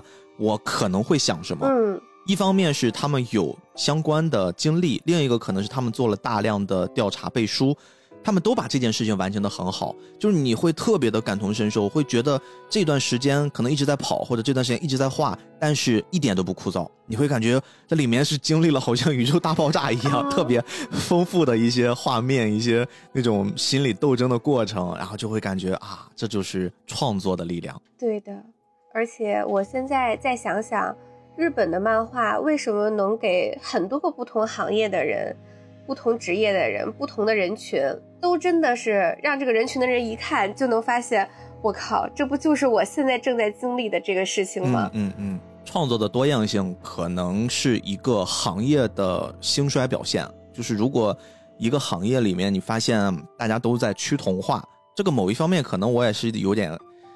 有点映射了，但是确实是我自己的体感是这个样子。就如果一个行业里面它呈现的不是百花齐放，而是大家的方向比较的统一，目标感很强，这个时候这个行业其实你比较好的说法就是它还是在发展过程中。嗯，不太好的说法就是它可能限制了更多的可能性，就是它还没有达到一种巅峰的状态。我觉得日本漫画经过这么长的一些发展，包括他们的商业化很成熟。它提供了你可以尝试不同创作思路的土壤和可能性。你当然呀，你说泡沫经济之后给日本动画和漫画这个行业带来了很沉重的打击，但是这些土壤里面已经孕育出来的那些种子，它们生根发芽，本身也可以把不同的类型化给网罗进去。在《灌篮高手》之前，大家不会。觉得一个篮球可以做成那个样子，是的，对吧？足球小将，你当然你你说它不是一个特别足球的一个漫画，但是毕竟足球小将影响了很多很多日本人去踢球，并且有很多的日本成名的球星是通过看这个漫画走向了这个职业道路的。这就是创作多样化之后带来的更多的涟漪。我觉得中国可能在这个领域上，我们还有一些路要走，就是现在大家还是处于什么火做什么。然后什么有钱往什么方向扎堆的那个过程，嗯，我是还蛮期待中国可以有一些下一步的变化。对，因为从事在这个行业里面，我自己会感觉现在整个中国的简中的漫画未来会有一个更好的发展。最起码我会感觉在三到五年，我们会是一个不断向上的趋势。嗯，那就题外话一点，就让我们再次对漫画再保有期待，我们再拭目以待一下。嗯嗯。刚才其实我们大概是回述了一下八虎同学在准备高考这个阶段里面他的一些心路历程，最后的结果，我相信大家听我们絮叨了这么长时间也能猜得到哈，他当然是成功的考上了他梦寐以求的大学，但是进了这个大学之后，反倒我觉得是这部漫画特别精彩的部分，也是动画现在第一季卡在的那个位置，就是你考上了，但是动画结束了。我会很建议大家，如果从这期节目入坑了，你们可以去看一看。蓝色时期在考上大学之后的后半部分还有很大的一个篇章，包括上了一大篇，他会分什么一年级，然后上一大篇二年级，就一直在往后演。不同的时期，他自己依然对于创作这件事儿会会有各种各样的这种蜕变，包括你会感觉他的说的话，他的行为也越来越有艺术家的范儿了啊！这个东西看的就我看的让我特别的爽。所以莫老板，你你在他上了大学之后，会对哪一些情节印象比较深？呃，就是我刚刚说到他大二的时候去教小朋友绘画的那个过程，是我第一个艺术深印象比较深刻的。第二个就是七八卷，其实漫画的就简中出版的第七卷和第八卷就已经是他开始上大学之后的。给大家先预警一下。这个里边是说上了大学才是一切苦难的开始，对，前面是热血番。对，我觉得上了大学就有点像那种开启了一个新篇章，结果发现你以前已经是一个龙头了，结果到这里边发现自己可能就是一个毛毛虫。对，因为周围的同学大家都是千军万马过独木桥，每个人加个引号都不是省油的灯，大家都已经很厉害了。开始比拼的时候。就是老师们开始认识你，其实还是从你的作品认识你，让你先从一个作品来介绍你自己，然后巴虎就遭遇了第一个滑铁卢，就是老师到他作品跟前就直接略过了，就没有让他讲，就是觉得他的作品不值一提。观众因为当时的代入感到这儿，还觉得哇，他已经很厉害了。你他竟然能做出这样的作品，然后呢，上了大学之后，确实那种老师的压迫感、同学的压迫感都出来了。而且老师甩了一句又特别酷的话，他说：“你要学会怀疑自己的话，并且要做出挑战。你要把学过的那些应试的东西全扔掉，然后重新开始。”哦，这句话一出，就好像是你前面所有的苦难只是出了一新手村儿，这游戏才刚开始。而且老师是说你要把所有的应试都扔掉，嗯，让我们想一想，其实八虎能坚持到现在，全部都是老师教他如何去考试，如何去表达，他才能考上这个学校，嗯，所以这就会造成他很大的一个人生的难题吧，就是他说让我扔掉扔应试，我怎么扔呀？你告诉我让我 让我怎么扔掉？哎，重新把他这个拆解一下，我感觉上了很多大学的同学。就会出现一个问题，就是你在大学里面就不知道该如何去自学了。哎，对，因为你以前高中的时候都是老师带着你学，全班一起学，老师会给你做这个进度规划，就是我们在期中之前要学到什么时候，我们要怎么去学。但是你上了大学，发现学习能力才是你上大学之前必备的一个能力。但很多我们都忽视了这个问题。上大学的时候啊，老师不管，然后最后一考试懵了，就是太真实了。对我，我会觉得在我们的大学生活里面也非常常见。所以，如何去学习，去掌握你自己的学习能力，掌握你自己的技巧，规划自己的学习进度。然后，像八虎在他这个作品里面，其他同学他们都太厉害了，他们有了自己的艺术表达语言。就大家虽然在一个课堂里面，但他有的人会用不同的装置啊，有不同的思想，他就会说，我就喜欢用材料去表现我自己，我就喜欢画一幅超大的画，我就必须用超大的画来表达我自己。但这个时候巴火就说，那我该用什么表达呢？就他还没有形成自己的艺术语言，没有自己的艺术风格，没有自己想要去走的路，但他看到别人，就他们已经信心满满的，直接跟你说，这就是我要做的东西。但巴虎还处在一个啊，我要做的是什么？他一直都在去寻找这个答案，包括他整个大一的，呃，相当于大一的这一年，都是在去寻找自己的艺术表达。嗯，这弗洛伊德这个时候站出来啊，就是你现在从本我的阶段进入到自我阶段了，下一个阶段你才是超我，你还差得远呢。这真的，我觉得越往后看，真的是越来越精彩。嗯，因为他这个里面。并没有只表达主人公一个人八虎一个人的成长，他这里面也描绘了不同的老师、不同的同学。这部漫画又另外一个很打动我的地方，就是它的群像描写的都非常好。对，每一位同学我都很喜欢。对，个性鲜明，每个人都很完整。是的，从他刚开始，比如说那个念川龙二啊。对，小川川好太可爱了。这个人真的太有特点了，她是一个女装大佬，而且 这我不知道算不算给大家剧透了啊？这个山口飞翔老师给我们开了一个玩笑，上来之后完全按照那种美少女的形象，又漂亮，然后又性感，后来是个男的，我的天！然后他包括就是为什么？呃，里面有一些调侃，比如说大家请叫我小川川啊，但是八虎显然就认识他嘛，一直叫他龙二。经常看一些作品，你知道龙二这种称呼一般是称呼男孩子，一开始以为是不是两人关系不好，做一些调侃。然后他说不不，你要叫我小川川。别人说那你叫念川龙二，为什么不是小念念啊？他当时说这个不行，这个有辱神明。这个当然是有一些传统了，你知道在日本的传统的文化里面啊，就是这个念就是大念念鱼，其实它是来自于神话体系里面那个地震念，就它会有两种含义，一方面代表着毁灭，另一方面呢又代表的福气。就日本人会把它看作是就是水神很亲近的这么一种神明形象。而且每个地方对于这个事儿都有不同的习俗，比如说有的会把它直接当神明直接供奉，但是呢，它毕竟还是一种动物的形态出现的嘛，所以啊就不能随便吃鲶鱼。你比如说熊本县啊，熊本县他们某一个地方就会有一种流传，就是你吃了鲶鱼会得白癜风。然后佐贺县会有一种流传，就是你吃了鲶鱼最后会腹痛而死，就你不能随便吃这个东西的。所以他当时那句话背后是有这么一个隐喻，就你不要叫我小念念。啊，那个是代表的一种神明，有有传说的，你叫我小川川就行了。这个名字是这么流传下来的。哦，被逼哥科普了一下，怪不得。而且我觉得这个形象，他也有一个故事，就是因为他的奶奶，其实他家里人一直对他，比如说他的这种装束，他很喜欢，呃，穿女装。然后其实他的爸妈一直不同意。有一天他把他的这些全部都给他扔掉，他就离家出走了。但是家里唯一支持他的人就是他的奶奶。他的奶奶就是一直都希望他能像是继承他奶奶的这个呃专业去学日本画，其实有有点类似于我们可以理解为就是古法的绘画。对。但是小川川自己很想做服装设计的，嗯，但他一直不敢说出来，因为他觉得他如果说出来就是打碎了他唯一支持他奶奶的这个心愿，所以在集训班他也中途放弃过一段时间。他中间一度非常的痛苦，就目前我们看到的状态一直是。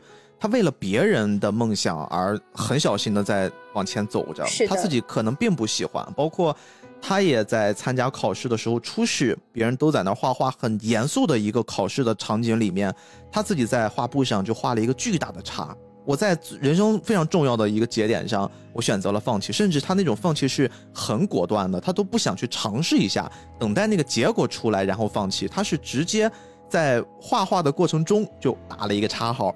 就那一幕会感觉很心疼，因为紧接着他的一些描写就是他进入到了一些风尘店，然后真的开始以这种，就是好像接受了自己是一个不是女装大佬，而是自己接受了自己变成一种女性。嗯，他开始去放纵自己，就那个阶段感觉真的会对这个角色产生了一些怜悯之心。对我们主角八虎，他就是一个很温柔的一个一个。哇。同学，小太阳，对他其实就是发现了小川川这个异常，然后就去跟他沟通。但其实我觉得朋友之间都是，就是我们互相搀扶着往前走。包括最后在八虎即将要第一次艺考的时候，就出事。小川川说：“你陪我去海边吧。”就他们就坐了很久很久的那个新干线，然后去看海了。呃，小川川就在房间里说：“我们都各自画一幅自画像吧，你还没有画过自己的身体吧？”就是我就觉得这个实在是太点睛了，就是因为八虎已经画过自画像了，所以他的初试考题就是自画像，哇！所以我觉得这真的也是冥冥当中小川川也帮助了八户一次，对，就让他提前画了自己。另外一个也是很喜欢的角色叫高桥世田介，嗯，哇，世田介真的是一个小天才，对，小天才小画家，而且他的性格极度爱人，一爱到底的那种，他没有什么朋友，而且天才基本上都是性格很怪，哎，对对对对对，他第一次在集训班画画的时候，应该就是大家画一幅。石膏素描像吧，嗯，他就是画出来了。大家评比的时候，哦，这个里面就是他们每次画完一个作品，老师都会让他们评比，你你都能看到这个排名，能看到自己讲解自己的这个作品。大家第一次看到石田界作品都惊呆了，觉得这个人画的也太好了吧，这得是多少年的功底才能画 画成这样。然后他们接受到的暴击就是石田界说啊，这是我第一次画，嗯，他说。难道不就是要把画到的表现出来吗？在这个世田介画的这幅画像里面，竟然都感受到了石膏这种硬度。你想想，从一个平面的画里面都能有这样的感受，那这幅画得画的得有多么的传神跟逼真？嗯哇，这个真的是值得大家去看看这幅漫画里的时候，好好再感受一下。而且它的出现，其实对于主角巴虎来说，刚好是展现了他的对立面，因为。中间他们有很多很多的同学进进出出的，但是最后陪着巴虎进入到他们理想的大学，就只有高桥。是的，而且高桥他中间一度经历一些事情，受到了一些打击之后，他是退出了培训班的。他觉得我不想为应试教育的那些，就是我教给你该怎么画。当然他是有一些误解的哈，他不想对于应试教育的那些创作模式去屈服。他就说我按照我自己对于绘画的理解，我去考大学。结果你看。他也去考上了。八虎是走着常规，我们看到的那些老师一点一点的教给他什么是绘画，然后慢慢的成长。两个人就走了不同的支线，大家都是不同的人，对于艺术有不同的追求。这件事情本身也很艺术，这就是艺术真实的样子。它没有一个固定的答案，统一的模板。是的，哇，真的这个人物也是被大家喜爱度很高的一个角色。对，另外就是乔天优，就是我刚刚说的，他在跟巴虎第一次看画展的时候就说，艺术就是。不能吃的高贵的食物。他是一个高大的少年，扎了两个小 辫子啊。对，就很像一只猫猫。然后他是世田界的好朋友乔田同学，他的人物设定是他非常喜欢看别人的作品，嗯，他很喜欢欣赏，有展他必去。其实他已经拿到了另外一个学校吧，他应该拿到另外一个学校的 offer，就是他想要去去学的那个专业，但他还是会去参加东艺大的考试，就是因为他想看看。这些考生都是如何去画自己作品的？嗯，他是抱着这个心态，然后又去参加了考试。所以我觉得乔迁同学也是一个一个神人呀，真的是自己的技术应该也是非常的好。呃，对，再介绍一个就是桑明真纪，这是一个活在第一名姐姐阴影下的妹妹啊。这个小姑娘一直让我觉得她稳了稳了，但是反倒好像是就展示了很真实的一面，因为这个漫画。呃，我记得咱俩在录之前，你也跟我说过这件事情，就是有很多经历过艺考的同学吧，大家看这个漫画都会觉得阿虎是不是有点太顺利了，太理想了，很像是一个漫画的主角那种一帆风顺。但实际上，阿火更像是一个推动剧情发展的人，他可能是个 nobody。真正的我们在参加艺考的过程之中，你的人生版面可能是他身边的那些人，嗯，比如说。我觉得更真实的应该就是桑明这个同学，就是好像一切都很好，很优秀，你的家族也是从小就给你做这种艺术熏陶，但是可能你就是会失利。对，桑明同学一个很爱吃东西的小女孩，就我觉得 这部番里的所有的美食贡献都来自于桑明同学，她的姐姐就是以第一名考进了东艺大，所以。我觉得桑明也是有点活在第一名姐姐的阴影下，她就一直把姐姐当成自己就是在艺术行业里的一个假想中的对手，她就一直想要去超越姐姐。他在补习班第一次他们的试验就是让他们每个人去画一幅作品，桑明得到了第一名，然后他当时看着那个第一名，八虎是说。哇，好厉害，获得了第一名哎！桑明就说：“难道你不知道吗？这是一个诅咒，所有在第一次获得第一名的人，永远都考不上东艺大。”哦，还真是，他当时特别沮丧。对，结果最后真的是就在他们放榜的那一天，八虎竟然跟桑明在这个放榜的过程中相遇了。然后桑明说：“我在这儿不想遇到任何一个人。”结果遇到了你。桑明看到的那个成绩就是果然，他说那个诅咒是真的，自己没有考上，这就是漫画界的手冢赏呀。对 你这个真的是高级黑。桑明同学其实，在放榜当天已经约好了跟姐姐去看演唱会，然后桑明就说：“那我就先回家了。”他在现场，他并没有流眼泪，也并没有表现的很沮丧，他又去看演唱会了。就是会有另外一幕，就是他们从看演唱会出来的时候，桑明开始哭了，他就是觉得。哎呀，就觉得很遗憾，就是自己还是没有过，自己还是不行。然后旁边姐姐就安慰他，没事儿没事儿。然后丧明就说：“我我想要再重新再来一次。”我们为了让大家听到这儿心情不是很沮丧啊，因为很可能会有一些正在经历这个阶段的朋友们听到这个故事。会把带入自己，完了我不行怎么办？我是不是以后就没有戏了？人家第二年顺利的通过了啊，而且人家成绩非常的优异，好吧？好消息，好消息，好消息，好消息。对，其实这里面就像是孟老板说的，有特别多的这种围绕着八虎一起陪他阶段性成长的同学也好，朋友也好，他都特别的充满人格魅力，每个人的故事线都很完整，这个大家可以自己去看一看。呃，只不过我觉得聊到我们这个阶段呀。我想问问莫老板，这个作品它叫《蓝色时期》嘛？嗯，你知道这个蓝色时期的由来，就为什么会有这样的一个故事吗？我我以为这个蓝色就是他画的那个涩谷的清晨的蓝色。对，关系很大。哦，但具体这个名字，A B 哥来来讲讲。因为这个作品还是我们回到这个漫画最开始的时候他说的那句话，就是我无法理解毕加索的画到底高明在哪儿。也就是说，其实这个蓝色时期跟毕加索这个人有极强烈的关联，很明显能感觉出作者山口飞翔老师真的很喜欢毕加索。嗯，这个作品整个蓝色时期这四个字就是来源于毕加索在曾经创作的漫长岁月里面的其中一个时期。嗯，这个故事其实我们要先简单的跟大家介绍一下毕加索这个人哈。毕加索呢，他本身就是西班牙著名的艺术家，而且他不只是。在绘画的领域上获得了很高的成就，他同时也是雕塑家、版画家、舞台设计师、作家啊，包括法国的共产党员啊。他虽然是个西班牙的艺术家，但是他是法国的共产党员。他是出生于西班牙，但是出名于法国。嗯，二十世纪现代艺术的主要代表人物，在西班牙跟达利还有。胡安·米罗被并称为西班牙后三大艺术家，这个是大家在网上都可以，或者在我们的小时候学的课本里面都能找到的一些知识。然后呢，接下来其实我要说的才是这个故事真正的一个背景。毕加索他整个人生创作会被分为四个阶段，这四个阶段呢，当然每个时期的名字会有一些争议，但是大致上大家可以以我现在说的这个版本听一听啊。它首先第一个时期会被分为叫蓝色时期，差不多那个时间段发生在一九零一年到一九零四年。后面呢，分别还有粉红色时期、黑人时期和晚年。然后我们这儿着重要来聊一聊，对于毕加索来说，他的蓝色时期，因为他曾经在巴黎的蒙马特尔区生活过，那个时候毕加索已经有那么一点点名气，而且也展现出自己的过人的绘画天赋了。但是呢，他当时还过着一些比较贫困的潦倒的生活。那个时候，他的工作室里面啊，几乎就是每天窝在里面创作，人整个也没有什么太好的精气神儿。然后他每一个创作，就画的每一幅画，他认为都是他那个阶段的一些内心投影。嗯。然后在他的早期生活里面啊，有一个朋友，这个朋友叫卡洛斯·卡萨吉马斯。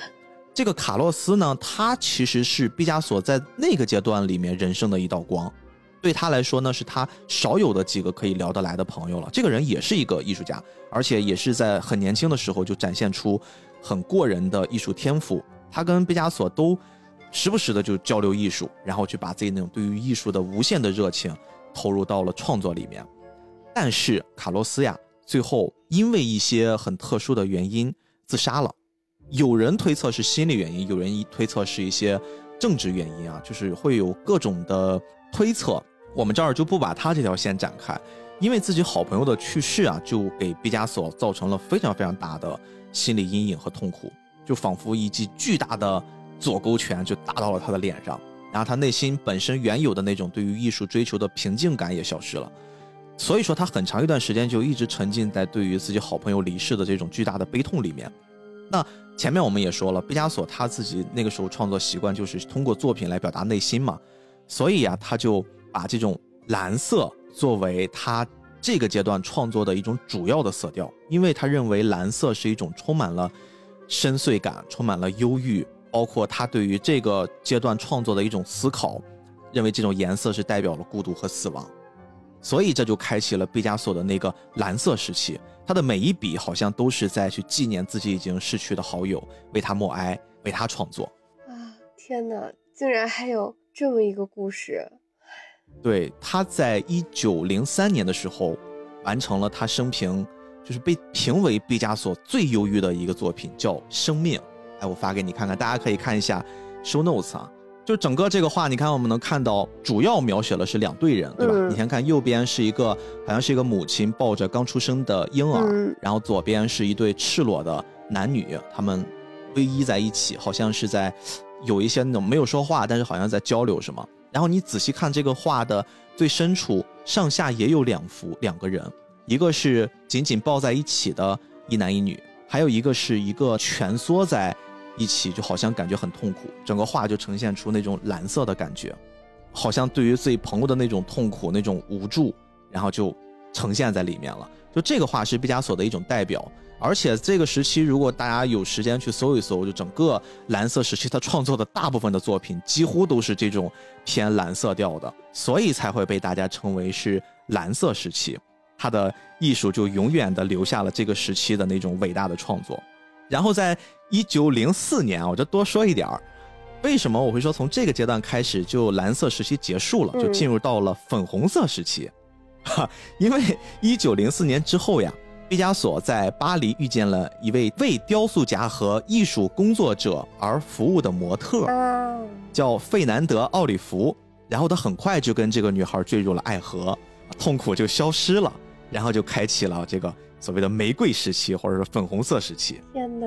啊，我单纯的就以为它是那幅涩谷的清晨的画，原来背后真的是有这么多的一个背景。对，是我我之前在看漫画的时候就能感觉到山口飞翔老师非常喜欢毕加索，他在后面的漫画里面其实也也隐喻了为什么会有一个去教小孩子去画画的这么一个情节，也是因为当时就是在这个漫画里面，桥田说毕加索的晚年说我在十三岁的时候画的就跟拉斐尔一样好，但是我花了一辈子去学习怎样能像一个孩子那样画画，嗯。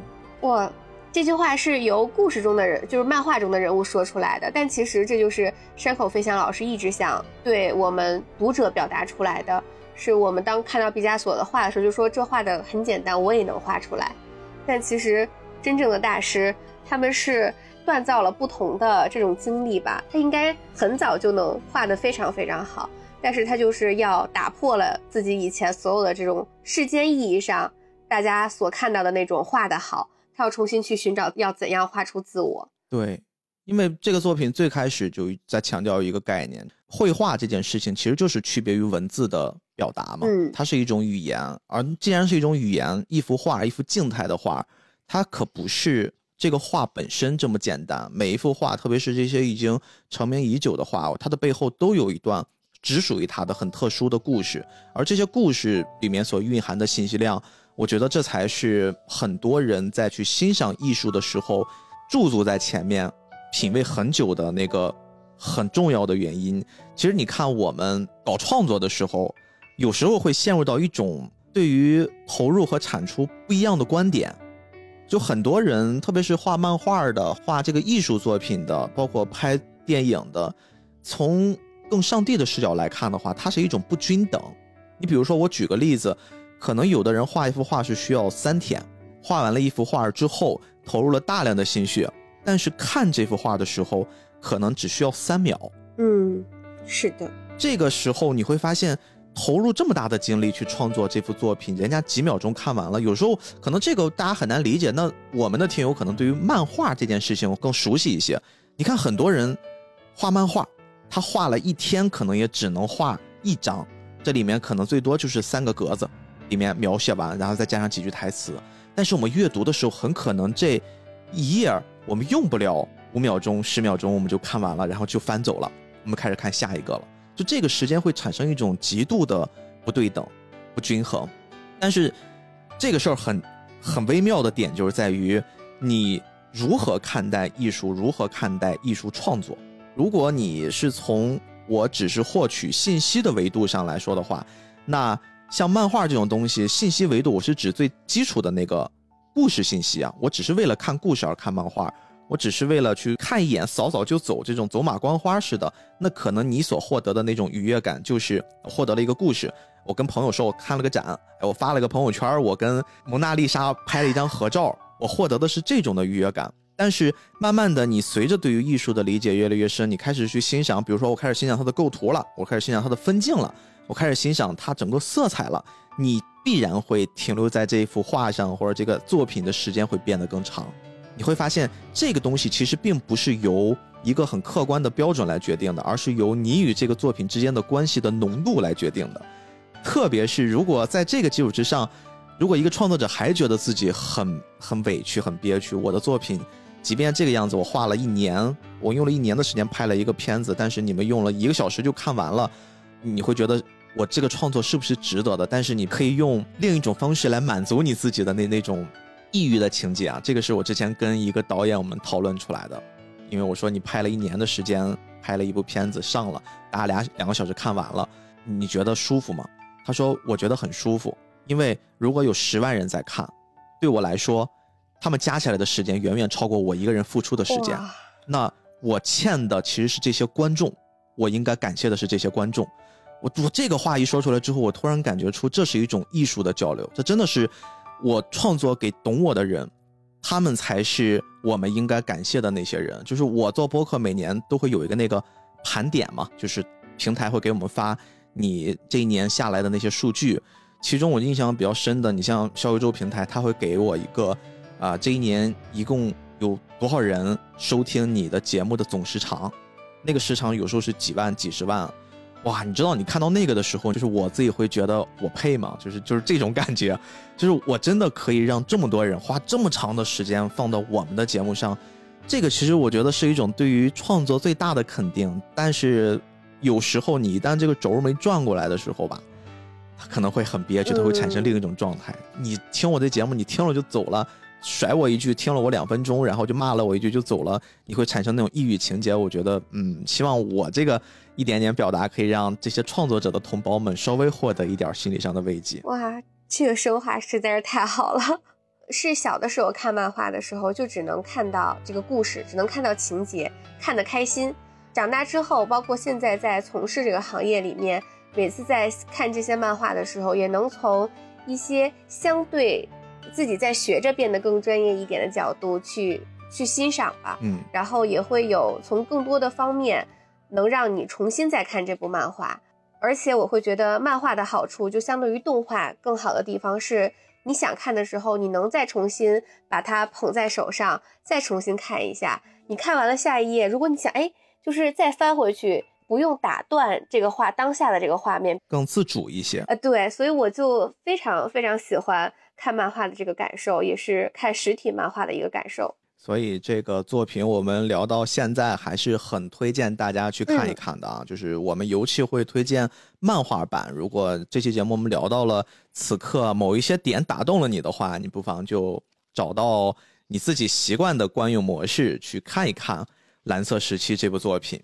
呃，我觉得时间来到最后吧。突然就是很想即兴一下，我觉得有一些表达，就这个 表达的原点是在于，我首先很感谢莫关给我推荐这个作品，这个作品相当于是你给我推荐的，然后让我产生了这些想法。你知道，就像我们节目开始一样啊，很多很多的听友他们都是从事跟绘画相关的行业，嗯。有时候他们会在听友群，包括我觉得你应该在听友群里面也会看到，大家会说，哎，我平时画画的时候，我特别喜欢听你们的节目。有的甚至是一加我的好友，他们第一句话说的就是，哎，我对你们节目表示感谢，因为你们的节目陪我们度过了很多很多，就是我画画时候的那些时光。但是你知道，我我特别想借助这期节目，就是请允许我对这些听友们、这些朋友们也说声感谢。怎么说呢？就是我很感谢你们。追寻模糊的那个很微微的光亮的那些漫长的岁月，也很谢谢你们对于艺术、对于美的追求，很感谢你们愿意成为别人嘴里面的怪咖，也很感谢你们用那一些略带神经质的意识去对抗这个世界的平庸。谢谢你们在一片纯白之下拿起了画笔，因为这是为这个世界增添璀璨的第一步吧。也谢谢你们，即便知道你们花费了人生中几个小时、几天。几周甚至几个月才能完成的作品，它的最终归宿可能只是某个堆满灰尘的角落，但你们仍愿意为此没有停下，就谢谢你们吧。无论你们是不是各自领域的艺术家，但是这个世界欠你们一句感谢，谢谢你们让这个世界变得更美了一点。就是这个真的是我特别想在节目最后想跟我们的这些听友们。表达的感谢啊！当然，其他的听友们，我们我也爱你们啊！你们别吃醋，未来我们会有更多领域的探寻，我们这个日后再说。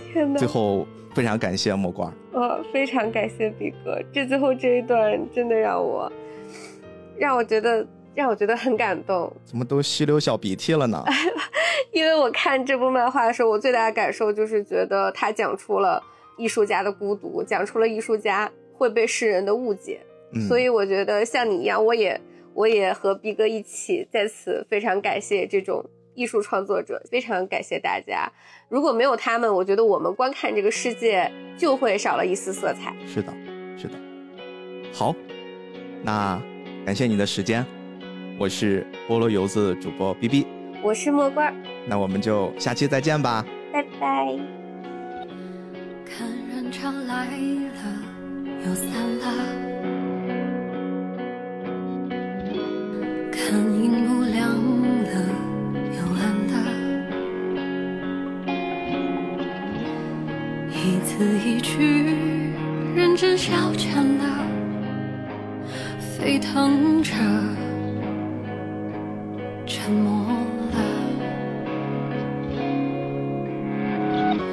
怎么美好透着苦涩？